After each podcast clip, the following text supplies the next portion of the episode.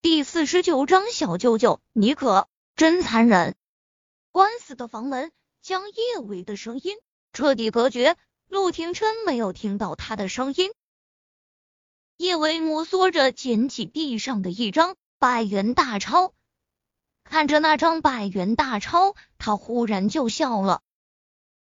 他的前夫陆先生果真是小舅舅，而小舅舅今天晚上约他出来。不过就是为了羞辱他，用钱砸他的脸。当时签署离婚协议是他先签的字，小舅舅签字的时候肯定是看到了他的名字的。况且小舅舅那样的人权势遮天，他娶的妻子是谁，他怎么可能会不知道？小舅舅早就已经认出他了，所以他才会肆无忌惮的对他动手动脚，所以他才会嫌他脏。在小舅舅心中，她就是一个水性杨花、爱慕虚荣的女人啊！叶维唇角的笑意苦涩到了极致。原来他感激了那么多年的人，内心深处是深深的鄙夷着他的。叶维缓缓的蹲下他的身子，他将手中的那张百元大钞放在地上。小舅舅，我不会再要你的钱，我也有我的骄傲和尊严。当时拿你那一百万，我的确是走投无路，不过我会努力把钱还给你。叶薇用力擦去眼角的湿润，她倔强的昂起下巴，将背脊挺得僵直，一步步向房间外面走去。他不会向命运屈服，更不会向别人的偏见认输。别人可以瞧不起他，可他永远都不会看清他自己。叶维刚走出卧室，几道带着浓重恶意的笑声就传入了他的耳中。客厅的顶灯忽然被打开，总统套房中一派的灯火辉煌。三个穿着破洞牛仔裤、痞里痞气的男人站在客厅中，笑眯眯的盯着叶维，不怀好意的眸中带着明显的禅意。他们今晚过来是拿了王铎的钱的。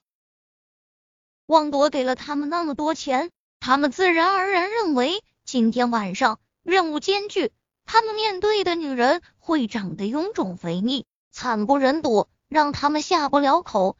他们怎么都没有想到，王铎送给他们的会是这么美的一个女人。有句话是怎么说的来着？增之一分则太长，减之一分则太短。这话。说的就是叶维这样的女人。他们浪迹花丛这么多年，还从来没见过叶维这样的极品。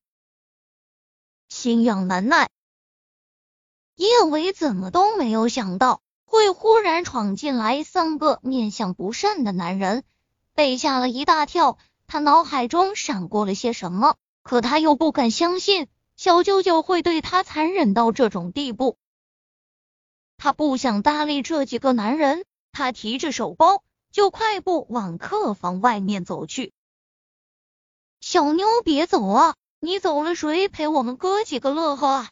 王寿一把抓住叶维的胳膊，手上用力就将他往他身上带。放开我！叶维一个反擒拿，顺势一脚踢出，就将王寿踹倒在地。王寿常年在道上混。身手其实也挺不错的，他这次会吃这么大的亏，纯粹是轻敌了。叶维见王寿倒地，丝毫不敢耽搁，他加快步子就往门外冲。李白和张友见王寿吃了这么大的亏，当然不会善罢甘休，他们一左一右就把叶维给抓了回来。王寿从地上爬起来。他狞笑着看着叶维，小妞竟然敢打我，看我怎么教训你！王寿扬起手，他本来是想狠狠的甩叶维耳光的，但看着他那张秀美精致的小脸，他还真下不去手。王寿讪讪的收回手，他点了根烟，好，我不跟你计较，只要你今天晚上好好伺候我们哥几个，我们保证不会为难你。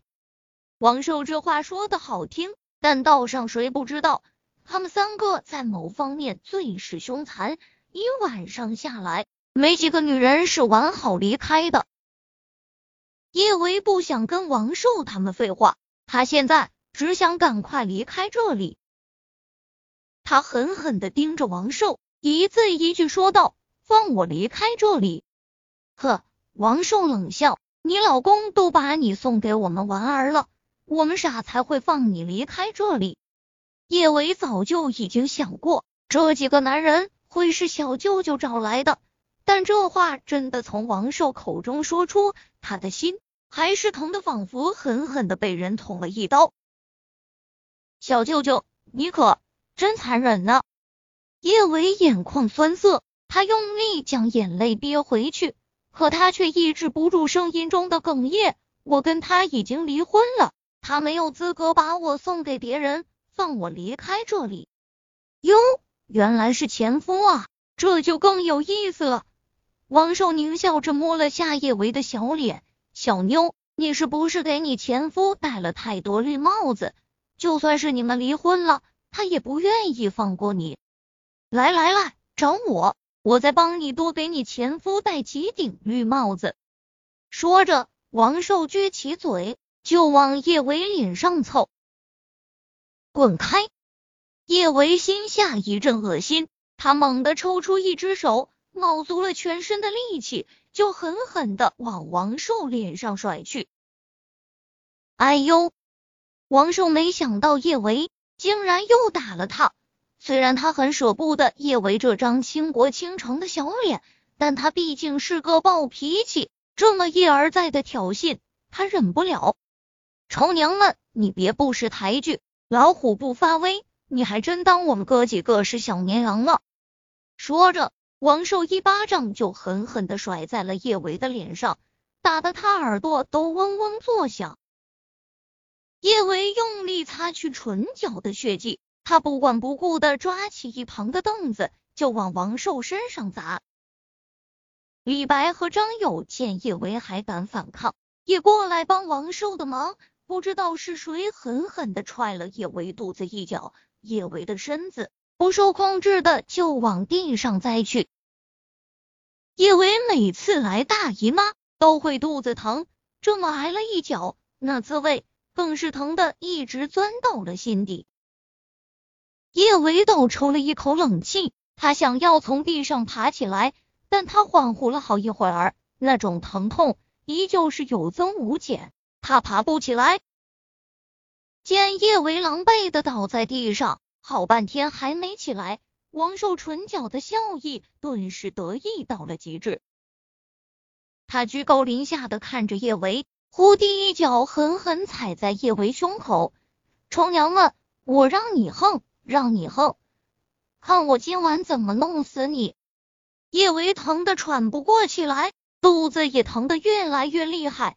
大姨妈泛滥的跟要发生血灾似的，让他浑身软绵绵的，使不出力气。正扶着一旁的桌角，试图站起来，他只觉得身上一沉，王寿已经贴到了他身上。臭娘们，让我滚开是吧？呵，一会儿你会求着我弄你。